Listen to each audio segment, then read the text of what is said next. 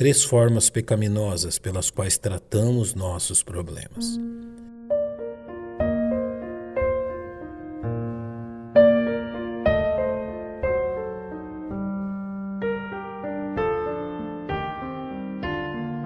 Um dos mais maléficos efeitos do pecado na alma humana é o seu poder de conduzir o ser humano por caminhos que em nada irão minorar suas dores.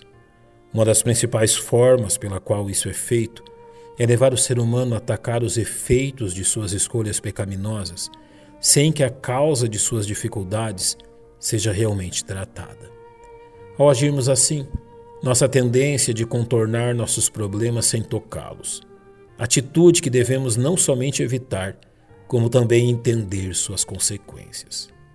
Toda vez que nos deparamos com problemas e escolhemos que a melhor atitude a ser tomada é contorná-los sem enfrentá-los, de tal forma que evitemos de tratar com seriedade daquilo que nos aflige, a consequência que iremos colher é que este problema inicial irá simplesmente se tornar maior, causando-nos ainda mais danos. Podemos verificar isto quando adotamos este procedimento em nossa vida financeira, no casamento, na criação dos filhos e quanto a pecados que teimamos em manter encobertos. Problemas não se resolvem por si só, e ao deixarmos de tratá-los, estamos apenas postergando uma atitude que se tornará mais difícil a cada dia. Tome, por exemplo, o adultério e o homicídio cometidos por Davi contra Urias, o Eteu. Davi escolheu continuar sua vida normalmente, como se não fosse responsável direto por essas questões. Seu pecado criou problemas sérios, porém ele escolheu deliberadamente ignorá-los, como se não existissem. Sua atitude permaneceu assim até o dia em que o profeta Natã o repreendeu pessoalmente. Quando então Davi foi obrigado a reconhecer seus pecados e a tratá-los como Deus o exigia, Davi provou que todos aqueles que agem assim com seus pecados também o provam, como bem nos é dito no livro de Números. E se não fizerdes assim, eis que pecaste contra o Senhor, e sabei que o vosso pecado vos há de achar. Na ocasião citada em Números, as tribos Ruben e Gade encontraram lugar para suas famílias e seu gado fora do território prometido por Deus a Israel, e se comprometeram a lutar junto com as demais tribos até que estas também estivessem de posse da herança prometida.